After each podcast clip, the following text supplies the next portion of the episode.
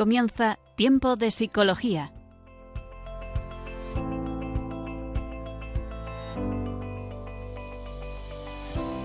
Nos acompaña a lo largo de la próxima hora Cristina Velasco.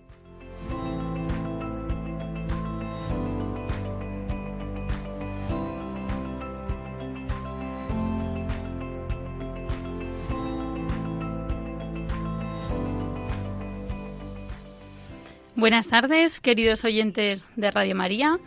Bienvenidos de nuevo a esta radio, la radio que cambia vidas y creo que hoy en concreto, en esta hora, vamos a hablar de, un tema que realmente pues, es muy importante y que también puede cambiarnos la vida. En esta hora pues, os acompañará Cristina Velasco, psicóloga y profesora de la Universidad CEU San Pablo, pero estoy muy bien acompañada y eso me hace también pues tomarme este programa con, especial ilusión y, bueno, con, la, con las ganas de poder transmitir esperanza.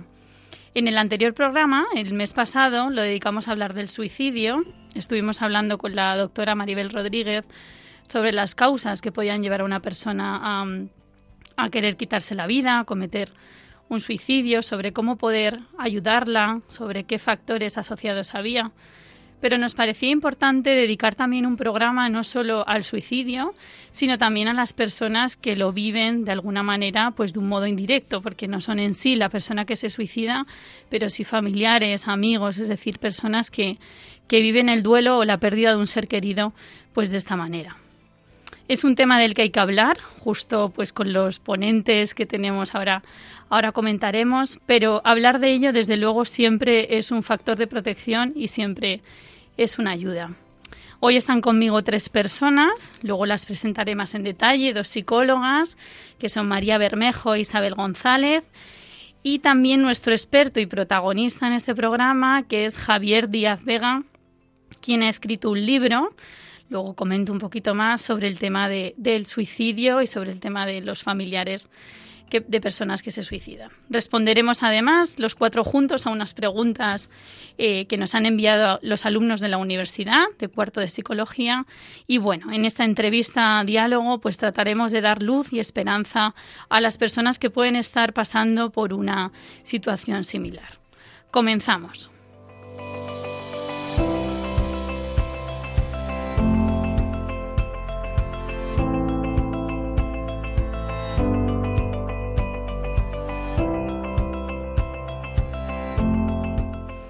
Bueno, como hemos dicho en la cabecera, estamos, estoy muy bien acompañada esta tarde, así que voy a pasar a presentar en más detalle a las personas que, me van a acompañar a lo largo de esta hora y os van a acompañar a, a, todos los oyentes de Radio María para hablar sobre el tema del duelo ante el suicidio y de bueno los familiares que han perdido una, a una, bueno, a un ser querido de esta manera. Presento en primer lugar a María Bermejo. Buenas tardes, María. Hola, Cristina. Buenas tardes. Ella es psicóloga, general sanitaria, tiene su consulta privada en Madrid. Nos ha acompañado en algunos otros programas, o sea que a María ya también eh, la conocéis un poco aquí en Radio María. Es especialista en atención a personas con depresión y ansiedad bueno, trastornos de la conducta alimentaria y además ha colaborado en algún centro de orientación familiar. También tenemos aquí a Isabel González Sosa, que es otra psicóloga educativa y sanitaria, tiene ambas especialidades y está trabajando ahora mismo sobre temas de, persona, de perdón, perdón en la Universidad Francisco de Vitoria. Buenas tardes, Cristina. Un placer estar aquí acompañándoos en este programa que tanto bien hace. Muy bien, bienvenida Isabel y muchas gracias también por estar aquí y acompañarnos. Y por último presentamos pues, al, protagonista que le hemos dejado para el último, pero igual debería haber sido el primero, Javier Díaz Vega, que bueno, pues eh, es también psicólogo. Esto otra anécdota que luego él compartirá también porque ha estudiado psicología. Y le hemos invitado a este programa por otro motivo, ¿no? Él es experto en afectividad y sexualidad, pero sobre todo porque ha escrito un libro titulado Entre el puente y el río, una mirada de misericordia ante el suicidio. Es activo también en redes sociales. Eh, su, hashtag, su hashtag, no, perdón, su, su nombre en redes sociales es Javi Viento. Y bueno, él es experto también en afectividad y sexualidad. Eh, gracias, Javier, por venir Gracias a vosotras por invitarme y, buenas tardes a todos. Buenas tardes. Muy bien, pues, pues nada, para empezar yo creo que vamos a dar la palabra a Javier, sobre todo para que nos cuentes un poco eh, qué te llevó a escribir este libro o cuál ha sido tu experiencia brevemente para situar también a nuestros oyentes. Bueno, pues el, el contexto inicial es que ojalá no hubiese tenido que escribir nunca este libro. Pero la realidad es que mi madre se suicidó en diciembre de 2009, hace ya algo más de 12 años, y, bueno, mi experiencia, eh, muy dolorosa, pero también muy llena de esperanza, eh, se enmarca en un camino donde, a pesar del, silencio y del tabú, que son eh, realidades que acompañan al suicidio, pues a mí no me costaba mucho hablar de ello, ¿no? ni en los primeros momentos ni, ni tras tantos años, ¿no? Y como en determinados contextos, pues eh, hablaba de esta experiencia con desde la psicología o desde eh, pues desde mi fe, pues no fue una decisión propia escribir un libro, sino que, bueno, a, través de una entrevista con, con Alfa y Omega, eh, la editorial Nueva Eva se puso en contacto conmigo prácticamente el mismo día de la publicación de, esa entrevista y al día siguiente eh, la decisión estaba tomada eh, partiendo de, una propuesta de, de, esta editorial de Marta, eh, a la cual le agradezco desde aquí pues ese atreverse a, que me atreviese, ¿no? Y, y, es una experiencia preciosa de, mirar hacia atrás, de dolerse un poco de nuevo por todo lo vivido y también de, de agradecerse y agradecer a Dios y a tantas personas eh, cómo, pues cómo he podido caminar y hacia esta comprensión y hacia esta mirada de misericordia que, que a través del libro queremos eh, transmitir. Muy bien, ese es también el título. Luego nos explicas un poco, porque aunque en el libro lo dices, ¿no? Pero por qué has elegido ese título, ¿no? Si hay algo relevante de lo que dices en ese sufrimiento es, uno, no elegirlo, ¿no? Y dos, que a veces también el duelo o la pérdida por un familiar de esta manera puede tener unas características particulares, ¿no? Y también nos gustaría en esta hora poder discutir o poder dialogar sobre esto, porque a veces elaborar la pérdida de un ser querido es un sufrimiento siempre, pero si es más en estas circunstancias, pues a veces cuesta más porque es un, un camino difícil de recorrer y iremos caminando a la esperanza. Mm, para empezar un poco a, poder luego abrir diálogo, vamos a hacer primero, vamos a pasar ahora a escuchar la, voz de los jóvenes, una sección que siempre hacemos en el programa. Son preguntas que ellos nos han mandado, eh, las vamos a ir contestando a lo largo del programa, pero sí me gustaría primero que, que las escucháramos entre todos.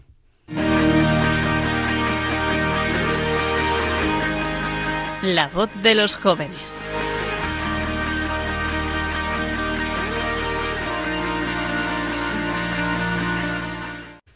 Bueno, en esta sección que la dedicamos básicamente a que los jóvenes manden preguntas, esta vez han sido, para que lo sepáis todos los que me acompañáis, eh, jóvenes de cuarto de psicología, que cuando les planteas este tema, pues oye, son psicólogos, eh, están interesados en estudiar y en aprender y les pareció eh, pues muy ilusionante, pues una cosa que les hacía mucha ilusión hacer preguntas. Entonces, la primera es una, una chica que se llama Lola, vamos a escuchar sus preguntas, las anotamos y luego también iremos respondiendo poco a poco. La escuchamos. Hola Cristina, eh, soy Lola y, tengo varias preguntas. Eh, vale, la primera, em, que si ha llegado a entender los motivos por los que su madre se suicidó. La segunda, que si se siente en paz o si a día de hoy le tiene algún tipo de rencor o enfado o culpa. Em, y si ahora no, pero en su día sí, de qué manera pudo sobrellevar ese tipo de emociones. Luego la tercera, que fue lo que más le ayudó eh, a sobrellevar eh, lo que pasó.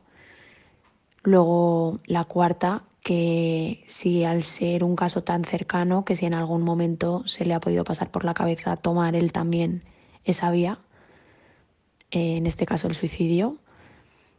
Em, luego también que cuál ha sido su mayor aprendizaje, algún factor eh, que pueda sacar en, o sea, de manera más clave o, positivo em, de la, del fallecimiento de su madre.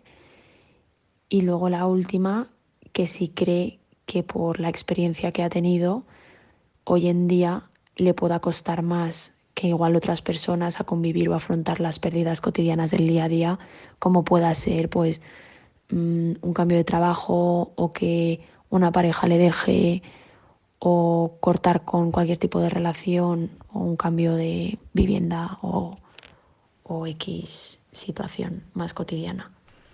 Muy bien. Bueno, tenemos un montón de preguntas de, de, Lola. Yo creo que puede ser interesante escuchar las otras dos de las otras dos jóvenes y luego vamos dando respuestas, si os parece bien. Javi, ¿quieres decir algo? Javier, perdona, ¿quieres decir algo? que Lola está muy interesada en esta entrevista. ¿Verdad? Podía haber venido también Lola, lo que pasa que ya igual hubiéramos sido demasiadas. Muy bien, pasamos a escuchar a la segunda joven, a ver qué nos dice. Hola, nuestras preguntas son las siguientes. Eh, ¿Qué consejo le darías a una persona que está pasando por una situación similar? ¿Te ha ayudado a hablar del tema con otros familiares que lo hayan vivido? Y en caso de estar en una situación parecida, ¿dónde puedo pedir ayuda? Gracias. Muy bien. Bueno, estas eh, jóvenes son más concretas sobre qué le puede ayudar a otros. Creo que también daremos luz eh, a lo largo de, del programa sobre cómo poder ayudar a otras personas. Y pasamos a escuchar la tercera pregunta de, de las jóvenes. ¿Y cómo se gestiona a nivel familiar o a nivel relacional eh, los sentimientos de culpabilidad que puedan aparecer o pensamientos como qué podría haber hecho yo para frenar esta situación? Eh, si hubiera estado más para esa persona, podría haber habido otro desenlace, etcétera. Muy bien, pues aquí también sale el tema de la culpa, que también vamos a ir hablando y vamos a ir viendo. ¿Queréis comentar alguno algo en relación a las, a las preguntas de los jóvenes?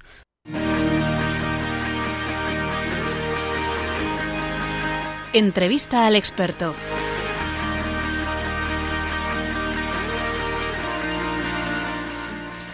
Bueno, estamos aquí una servidora, María Bermejo, eh, con Cristina Velasco, que es la, la persona que lleva el programa, la, Isabel González, las tres psicólogas y un cuarto psicólogo aquí en la mesa eh, que viene a darnos un testimonio espectacular acerca de la esperanza. Eh, en, en, el suicidio, ¿no? Desde, en primera persona, habiéndolo vivido como un familiar.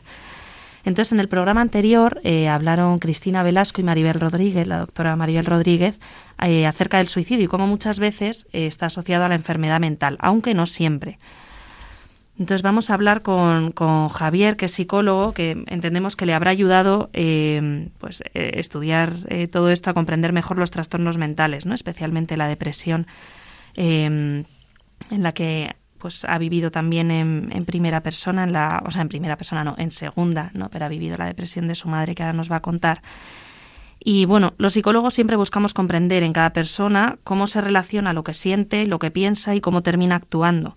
Entonces también el cómo eh, la reacción a una emoción en función de cómo se, cómo se lleve puede hacer que esa emoción eh, se quede estancada, que nos quedemos ahí atrapados, o si reaccionamos de una forma sana, cómo se puede ir elaborando esto. ¿no? Es, esto es especialmente importante en el duelo, que es también de lo que vamos a tratar hoy.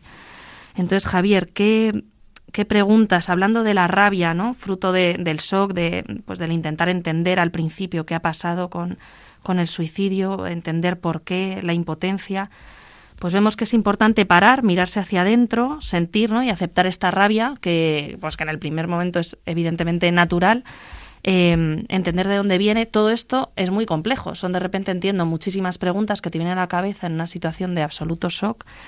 Eh, y queremos, mmm, queremos ayudar a todos los, los, oyentes a que si están en una situación así o conocen a alguien así, que no se queden estancados en esta rabia. ¿Qué preguntas puede hacerse, Javier, eh, una persona para no quedarse aquí estancado en esta rabia, para entenderse, ¿no? para empezar este camino de introspección?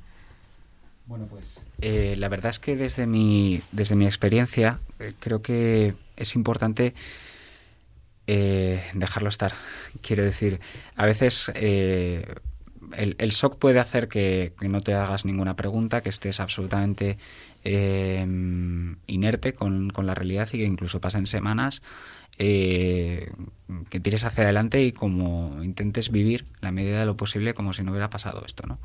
Esto a raíz de, dialogar con, personas que, han vivido también el suicidio de un familiar, pues yo he escuchado historias de, este tipo, ¿no? Y en el libro se recoge alguna de, testimonios donde no hay rabia, no hay sentimientos apenas, sino un pasar página absolutamente y ni siquiera mencionar este, este dolor y este hecho. O sea, ya no solo los sentimientos, sino la propia realidad es la que se, se oculta, ¿no?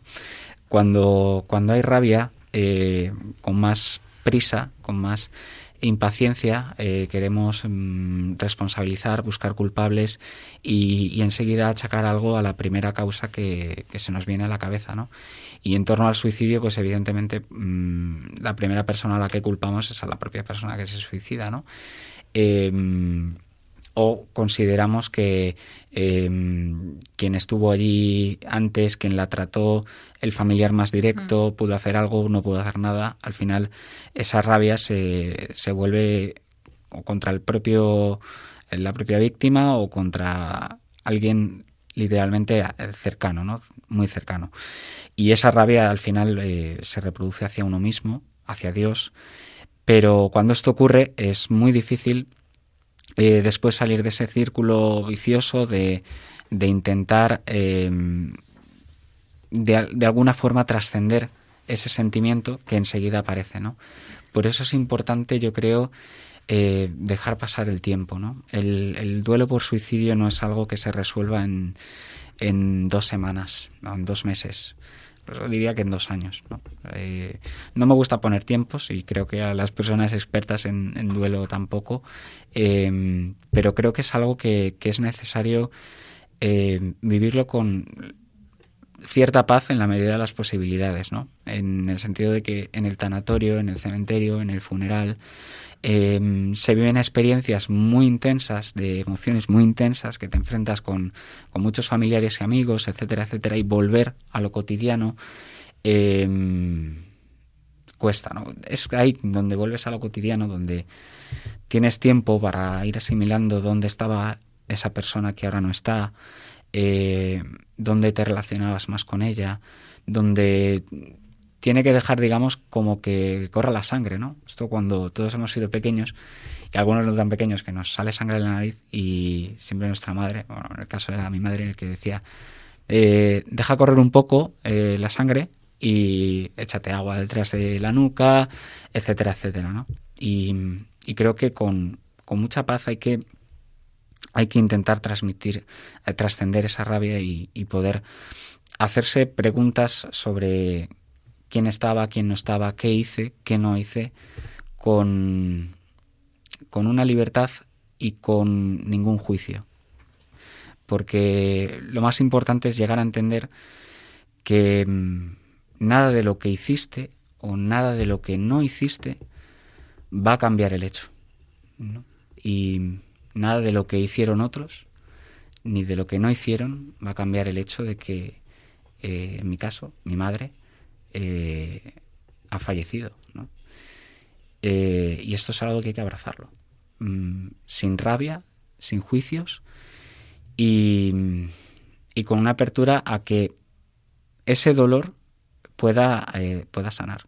Porque si, si uno se, se enreda en la, en la, rabia, en el rencor, nunca va a tener paz. Y de hecho, mm, pues a mí a veces me, mm, me aparecen personas que, sé que han vivido el suicidio de un ser querido y, veo todavía esa rabia, ¿no? Y, la rabia te puede llevar a hacer cosas eh, muy buenas.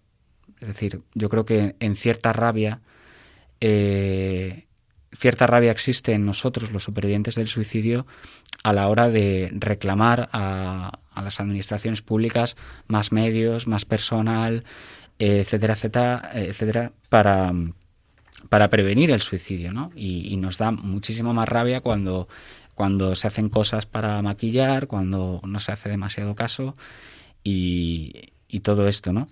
Pero, pero no puede ser una rabia nacida de la culpabilización constante del, suicidio de, nuestro ser querido, porque bueno, en mi caso ya, ya han pasado 12 años, no, tengo por qué echarle la culpa a, nadie. O sea, una rabia que moviliza, ¿no? Pero moviliza, eh, moviliza bien, no te deja estancado en esos pensamientos. Muy bien, Javi, importante todo lo que nos cuentas de estas emociones que se sienten en este primer momento posteriores a, a la pérdida de esta persona tan querida. Eh, quizás no es fácil eh, decir algo en estas ocasiones, ¿no? En estos primeros momentos, ¿podrías decirnos qué fue lo que más te ayudó? ¿Qué cosas te dijeron en estos primeros momentos que a ti te ayudó pues a, vivir esta experiencia eh, de una manera con paz? Hay una cosa que a mí me ayudó mucho, no solo por el fondo, sino casi también por la forma, ¿no? Em, en el libro lo cuento como pues una mujer consagrada eh, me llamó por teléfono, estaba yo eh, en la puerta del anatómico forense, ¿no? Em, con la autopsia y, todo, y todo el jaleo, para recordarme lo que dice la Iglesia acerca del suicidio, que no es ni parecido a lo que todavía mucha gente piensa sobre, sobre lo que dice la Iglesia, que, que no es una condena automática.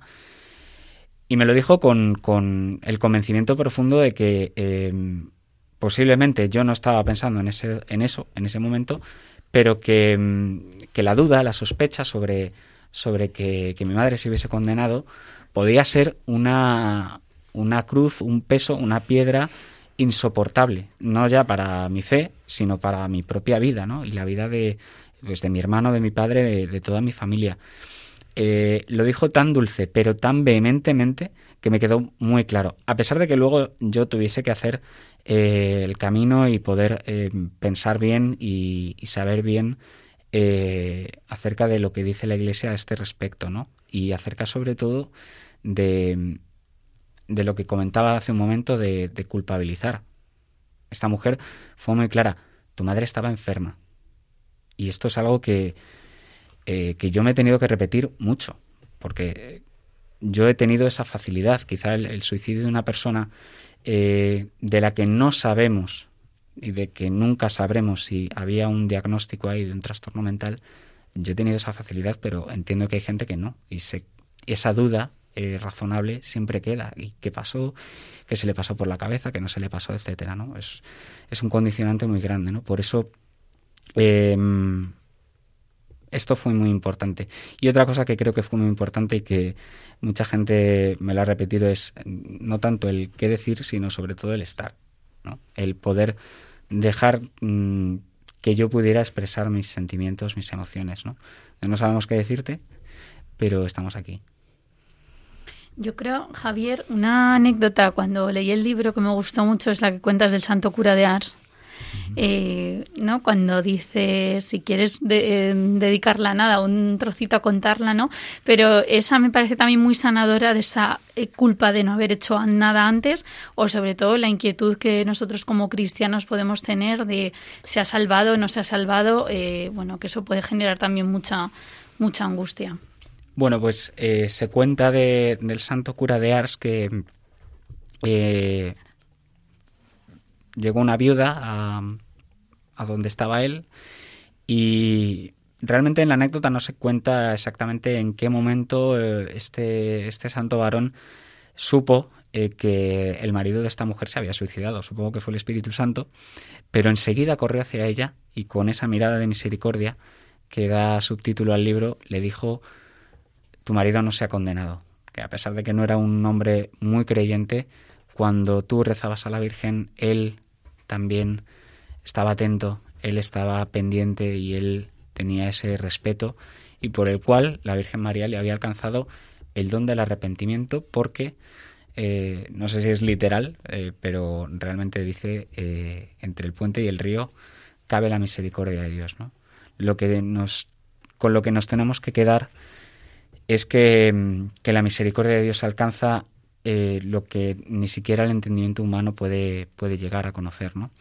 Y que la Iglesia sí lo declara en el, en el punto, bueno, está en el catecismo de la Iglesia Católica, no tengo el libro a mano, pero, pero explicita que eh, no hay que desesperar de la salvación de nadie. La Iglesia no dice quién se salva, quién se condena. Eso solo lo decide Dios. Y creemos, eh, los que tenemos fe, que, que nadie mejor que Dios conoce el corazón, la mente, las circunstancias de cualquier persona que, entrecomillando, decide quitarse la vida. Y digo entrecomillando porque muchas veces esta decisión no es libre, no es voluntaria y por lo tanto ahí hay un hay una voluntad que está eh, mermada y que tenemos que valorar los que nos quedamos aquí y entender y, esperar que, que Dios también en su infinita misericordia, nada comparado con la nuestra, también valora qué necesario es hablar de la misericordia en estas situaciones tan difíciles, ¿no? Al final, como tú dices, solo Dios sabe. Eh, hablas de tres actitudes ante el sufrimiento, ¿no? Uno puede rebelarse, por un lado, puede resignarse, puede aceptarlo o puede darle un sentido a este sufrimiento tan grande que uno ha vivido, ¿no? La última de estas es la más difícil de todas, ¿no? Cómo dar un sentido a que alguien tan cercano para ti haya en un momento de, su vida decidido quitarse la vida, ¿no? ¿Cómo conseguiste eh, darle un sentido a, esta experiencia tan dolorosa para ti? La respuesta corta sería no lo sé. Pero como esa respuesta no vale, eh, explico ese no lo sé. Y es que al final yo creo que em, considero que hay, que hay una gracia de Dios detrás y que, no es tanto un, logro y un, y un, mérito mío por el que me tengan que dar algún tipo de premio, ni muchísimo menos. ¿no? Eh, creo que em, en esa experiencia de dolor, eh, descubrir el, el, por lo menos abrazarlo y poder caminar con ello, em, me ayudó a, que la, experiencia traumática de la pérdida de mi madre no se quedase ahí, en el hecho más doloroso de mi vida, sino que poco a poco pues pudiese entender que, mis actos, em, desde pues, terminar la carrera como, como le prometí, eh, eh, cuando besé su, su cuerpo inerte, como intentar hacer de, pues, de, de, lo que estaba estudiando un, modo de vida y de, y de ayudar a otras personas, pues le iban dando un, un cierto sentido. Y yo creo que redondeando la, la historia, cuando, cuando iba escribiendo el libro me daba cuenta de que eh, todo el bien que podía hacer y de que me consta y, agradezco infinitamente el poder haberlo hecho, eh, todo el bien que está haciendo el libro me, ayuda a, iluminar ese sentido que, que atisbaba quizá cuando pues mucha gente me decía, jo, que, bien que puedas hablar de esto porque, porque es un tabú era un tabú en aquel entonces, eh, sigue de alguna manera siendo un tabú.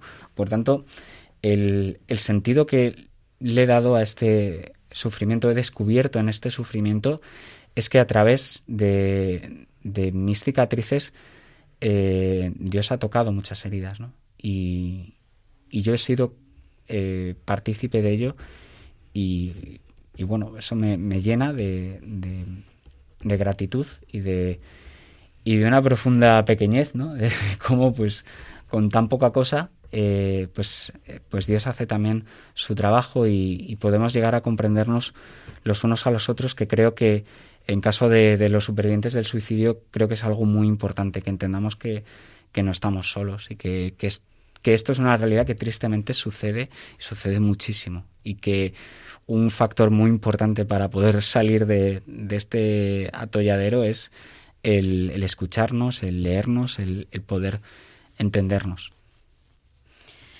Javier, además en tu libro, bueno, eh, eres un apasionado del Señor de los Anillos. Correcto.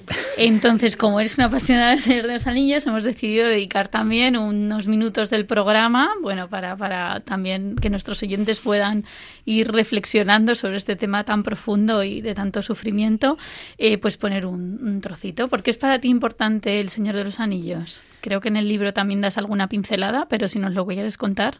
Bueno, en el libro es una pincelada porque creo que yo mismo fui consciente de que habría mucha gente que leería mi libro y no habría leído a, Tolkien. claro.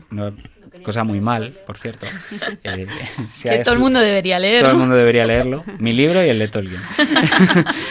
Em, pero yo fui consciente de que a través del viaje de, de Frodo y Sam, sobre todo, porque bueno, la historia se divide a partir del, del segundo libro de las dos torres, pero creo que a través de la historia de Frodo y Sam yo me veía muy reflejado, no solo porque ya mucha gente y yo había aceptado una consideración em, que me asemejaba a los hobbits en muchos aspectos, em, sino sobre todo por, ese, por esa lucha interior de, em, de llevar una carga, una carga muy difícil y de la que a pesar de haberla llevado a, término, eh, con la inestimable ayuda de, Gollum, dejaba, dejaba una cicatriz, dejaba una herida grande, ¿no?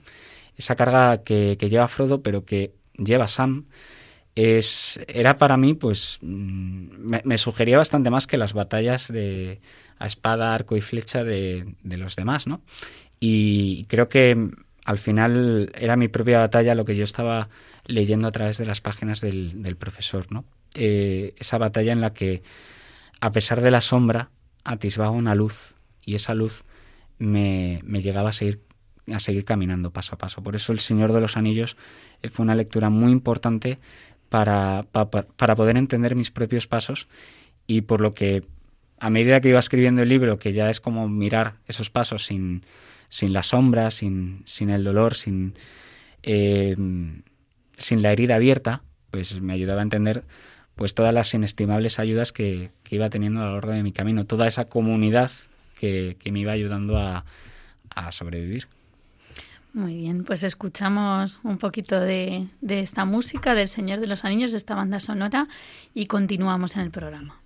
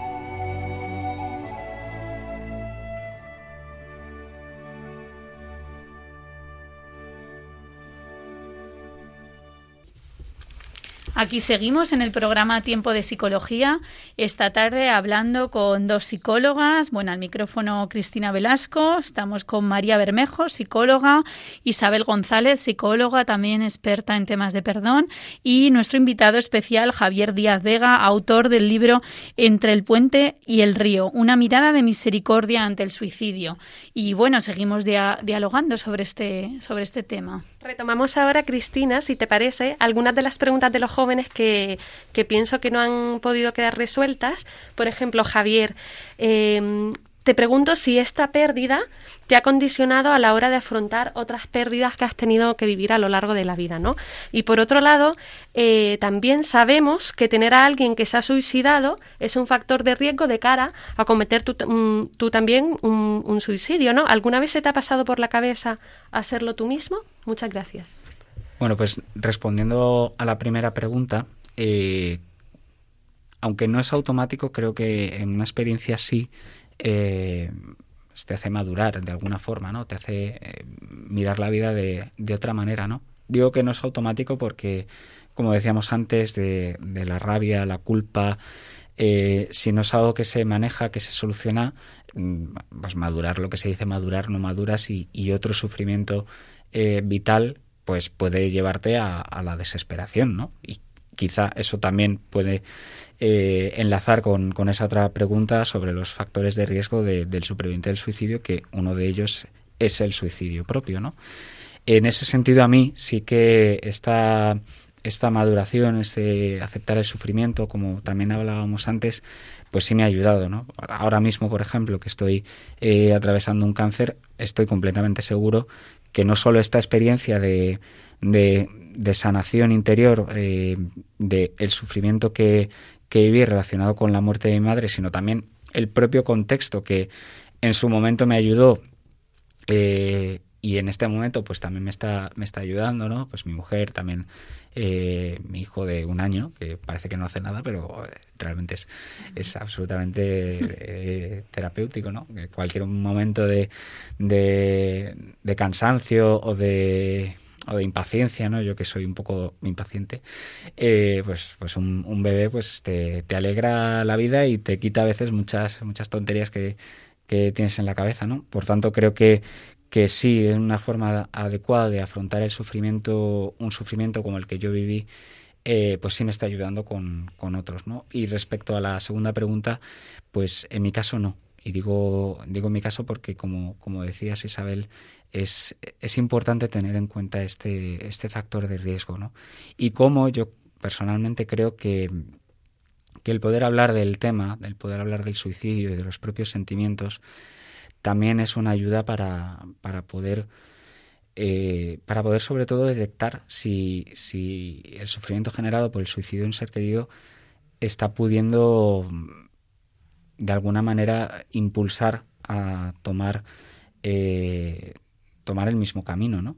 Y, por tanto es importante hablarlo porque eh, cuanto antes se pueda poner eh, palabras a los sentimientos que surgen, mucho mejor, ¿no? Qué importante esto también, Javier, de cara a la prevención, ¿no? que ahora es verdad que, bueno, cuando tú escribiste el libro, cuando lo tuvimos por primera vez en nuestras manos ya, pues al principio prácticamente de la pandemia, ¿no? En septiembre fue, del 20. Octubre. Octubre. Eh, todavía en esa época, mm, que parece que es súper lejana, pero hace un año y poco, eh, no se hablaba apenas del suicidio. Era un tema bastante tabú y, es verdad que en las consultas se nos empezaba a llenar aquello de, de intentos de suicidio cada vez más, más, más y más.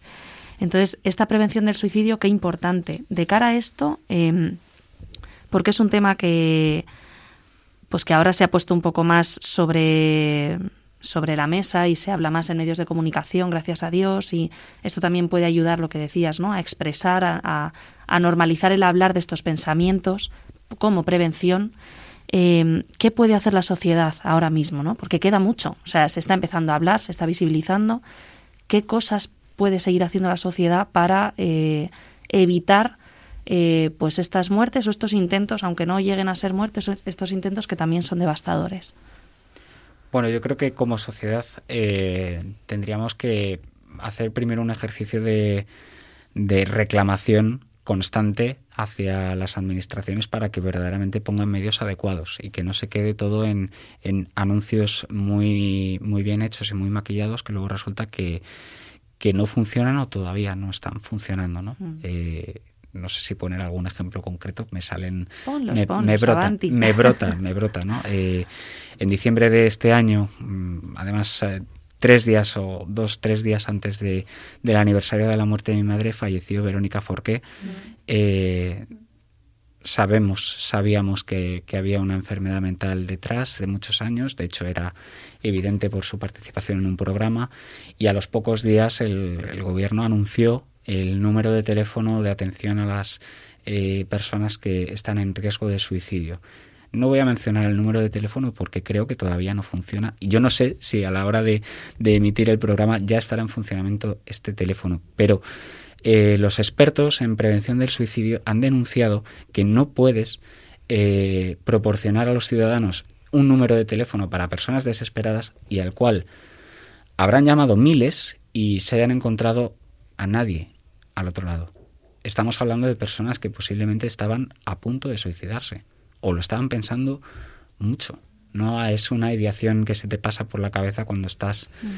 eh, sentado en el sofá podemos estar hablando de casos de, estar de planificación de planificación suicida no por eso em, no puedes hacer es una irresponsabilidad enorme. Yo creo que esto es algo que, debería denunciarse más pero bueno. Claro y quizá en esto Javier también es verdad que los familiares yo creo que a la hora de mm, bueno no como de, ese trato social hacia el suicidio yo no sé qué os gustaría em, como plantear distinto. Por un lado, ahora estás diciendo, ¿no? Pues que, haya más ayudas o que verdaderamente eh, a nivel de salud mental se hagan medidas que funcionen, pero hay algo así como más en concreto, si yo conozco directamente a una familia que pueda hacer, que les pueda ayudar, que les pueda acompañar. El acceso a eh, psicólogos, psiquiatras en salud mental es ahora mismo muy complejo, muy complejo. Y vamos, eh, vosotras que sois psicólogas lo sabéis mejor que nadie que tendréis eh, las agendas echando humo y, vamos, a mí me consta también de, muchísimas personas, ¿no? Esto es algo que se debería exigir prácticamente todos los días y que luego a la hora de la verdad, pues presupuestos, medidas, etcétera, no se concreta. No solo estamos hablando de de sanitarios en hospitales, en centros de atención primaria. Estamos hablando de planes de prevención efectivos en los medios, en los centros educativos, en los centros de trabajo, eh, formación a padres, formación a profesores que se encuentran con una situación así y, acuden al orientador, que a lo mejor es uno por centro o dos, y están hasta arriba de papeleos y que no, no llegan a tiempo a veces y que no llegan a, tomarse eh, el tiempo y las medidas necesarias con, con esto que está pasando, ¿no? También creo que como sociedad eh, y especialmente quienes hemos vivido el suicidio de cerca necesitamos conocernos los unos a los otros. Eh, una red de apoyo. Una red de apoyo. Existen, existen redes de apoyo. Existe la red IPIS que, que de hecho proporciona eh, no solo formación, no solo guías de, ayuda a, familiares, a personas que están pensando en, en el suicidio, sino que también existe redes de, centros, de programas de ayuda en, muchas comunidades autónomas que funcionan. Hablo de Red IPIS, hablo de em, eh, los centros de escucha San Camilo, hablo de Papágeno. Em, yo confieso, y creo que es algo que muchísimos supervivientes del suicidio mm, lo podrán confesar también, que, que no se conoce. No, te sucede esto y, de alguna manera mm, todo te embulle a, lo que estás viviendo, tu familia, tu entorno más pequeño y, salir de lo que a veces es un atolladero complejo de, de, miedo, ira, culpa, vergüenza, etcétera, etcétera, eh, se te hace más complicado, pero, pero esto existe ¿no? y, hay que darlo a conocer porque si en los últimos 10 años se han, eh, se han, se han suicidado 3.000 personas, aprox, más de 3.000 personas, eh, estamos hablando de 30.000. Si por cada persona que se suicida hay no menos de 10 personas que lo viven especialmente difícil, hacen las cuentas, que yo soy, yo soy muy malo con las matemáticas. es que somos, es que son datos terribles mm. y hay muchísima gente que, como decíamos antes, se lo guarda para sí, guarda la rabia, la culpa, el miedo, etcétera, y, y no vive en paz. Y esto luego a la larga genera otro tipo de problemas. Por eso creo que es algo que, que tenemos que dar a conocer. De mm. hecho, en tu libro tienes muchos recursos, ¿no? En la parte final del libro hablas de, de opciones a donde se puede acudir con todo esto. Mm, ahora, Javier, que, que, pues, que estamos hablando, ¿no? De que en esta pandemia han aumentado tantísimo en adolescentes, en jóvenes. Antes no era tan frecuente eh, ver adolescentes y jóvenes pues que, intentaban eh, cometer un suicidio, que lo conseguían por desgracia, ha aumentado tantísimo que, pues como os decimos, ¿no? que lo vemos todos los días en consulta. Em, en esta pandemia yo creo que ha sido especialmente difícil el hecho de no haberse podido eh, acompañar unos a otros. Una vez eh, ocurre un suicidio en una familia, ¿Cuántas veces con los confinamientos, restricciones de movilidad, eh, aforos limitados en iglesias, en tanatorios, en bueno, incluso en el cementerio? Es esto es una dificultad para, para todo el proceso de duelo, ¿no? ¿Qué podrías decirle a todas estas personas que a lo mejor han vivido la muerte eh, durante estos dos años de una forma tan abrupta y no han podido verse acompañados cómo ha sido tu experiencia, ¿no? Tú, gracias a Dios, has tenido una red de apoyo, un, acompañamiento tanto a nivel espiritual como a nivel de humano, eh, que a lo mejor estas personas no han podido eh, disfrutar. ¿Qué les dirías a personas que estén así como, pues yo no he podido tener esta experiencia, yo he vivido todo esto solo, no he podido a lo mejor ir a, rituales, a, o sea, a ritos de despedida, de cerrar todo esto? ¿Cómo les podemos eh, acercar un poco esta esperanza y, que no se queden enquistados? Yo lo primero que diría es que lo siento mucho.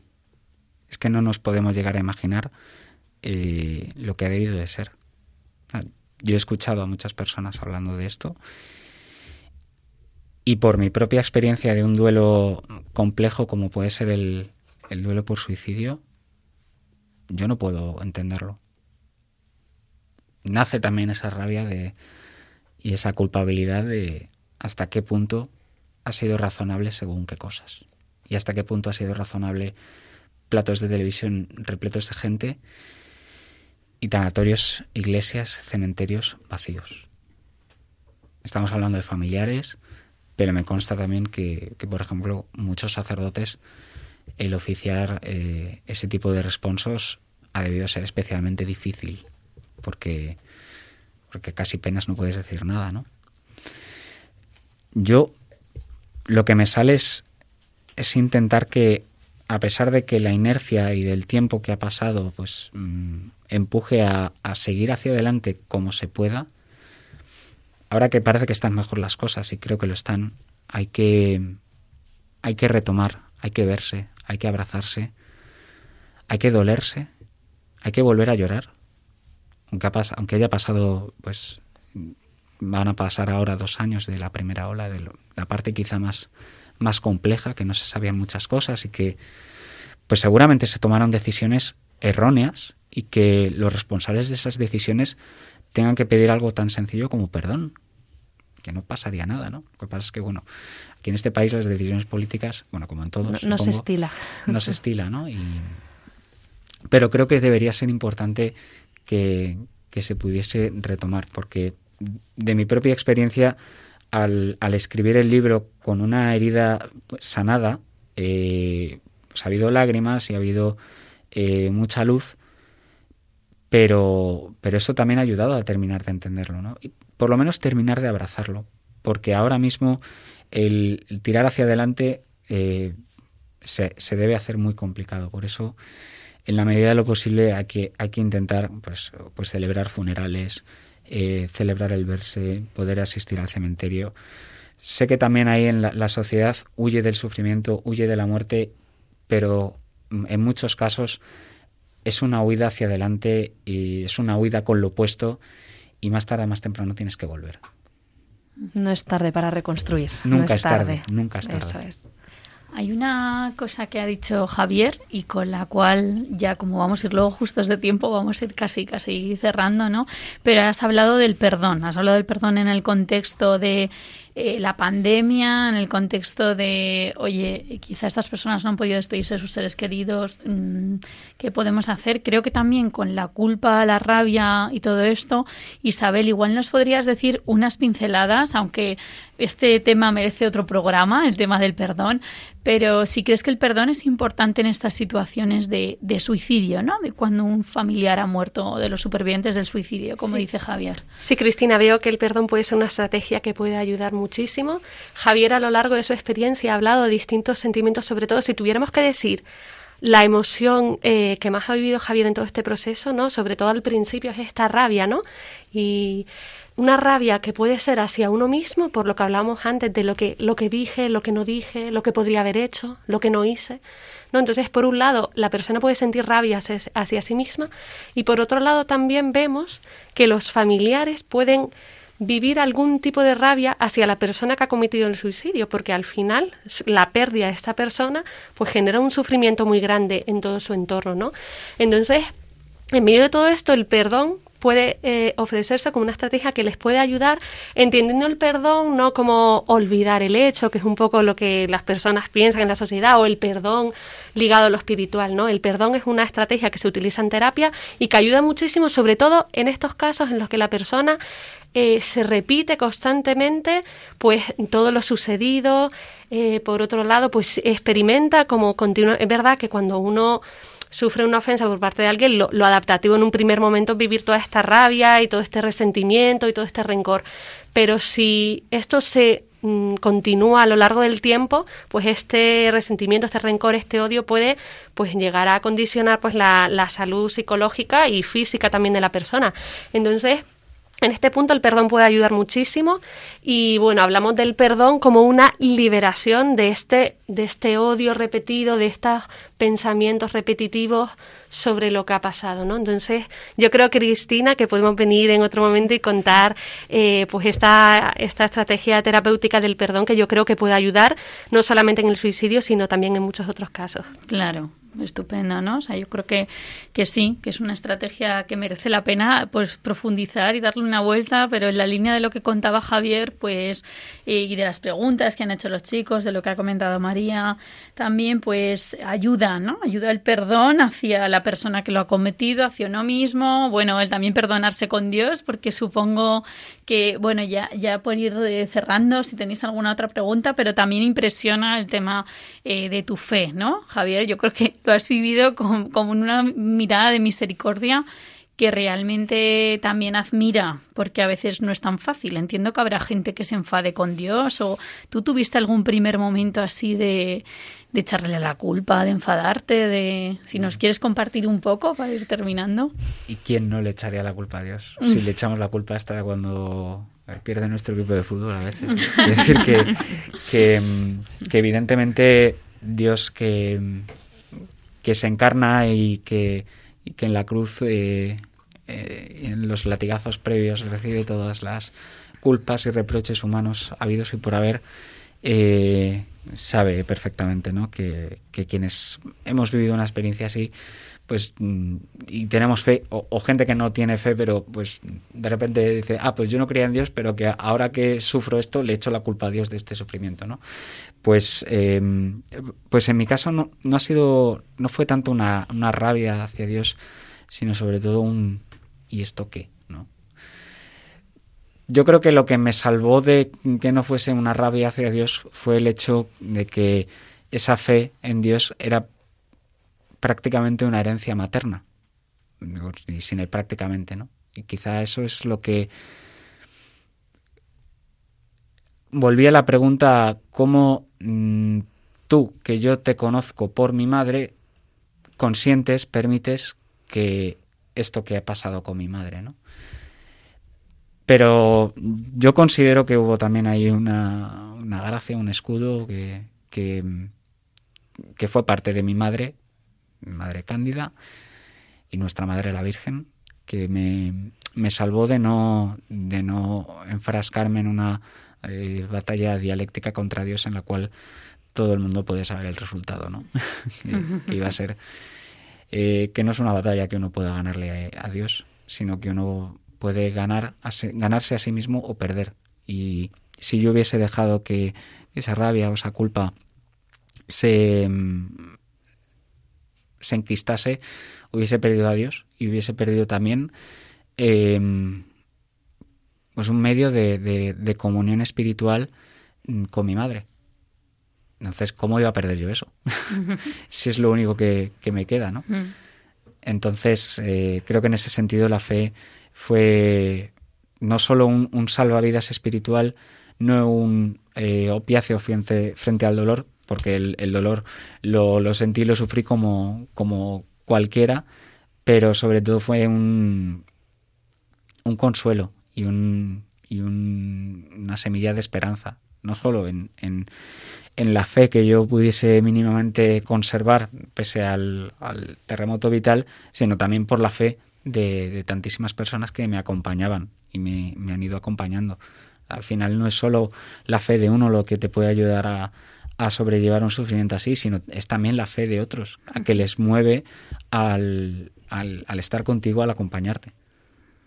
Por eso la, la, la iglesia es, es, útil en ese sentido. Y es madre también. Y es madre. es un bálsamo. Es un bálsamo, ¿verdad? Eh, María, Isabel, ¿queréis decir algo más? Vamos a ir ya terminando el programa. Yo creo que con estas palabras de Javier no se puede decir mucho más. Este es un cierre... a Javier pues, la experiencia que ha contado sobre su suicidio, que yo creo que puede ayudar a muchas personas que estén viviendo la misma situación. Así que muchísimas gracias, Javier. Gracias a vosotras y, y gracias a, a la gente que nos escucha, que y que no solo escuche, sino también si ha vivido algo así, que, que lo hable, que busque ayuda, porque, porque hay esperanza. Y si alguien puede comprar entre el puente y el río, de verdad que es de una ayuda y una profundidad para sanar espectacular. Lo recomiendo, vamos, absolutamente.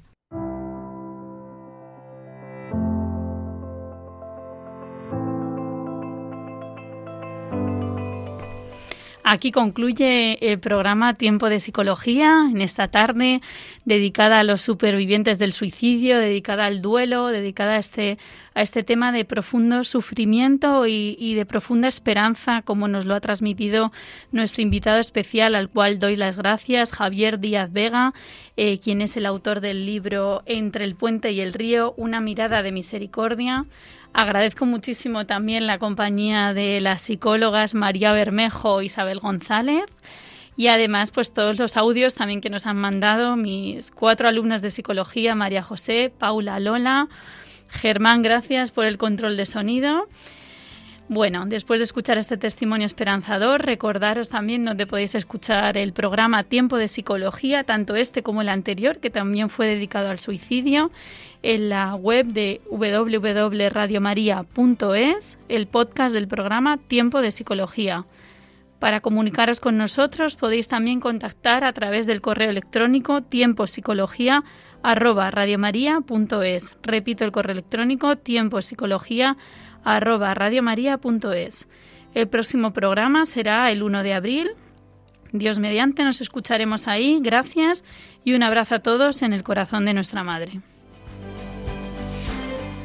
Así concluye Tiempo de Psicología, un programa dirigido por Cristina Velasco.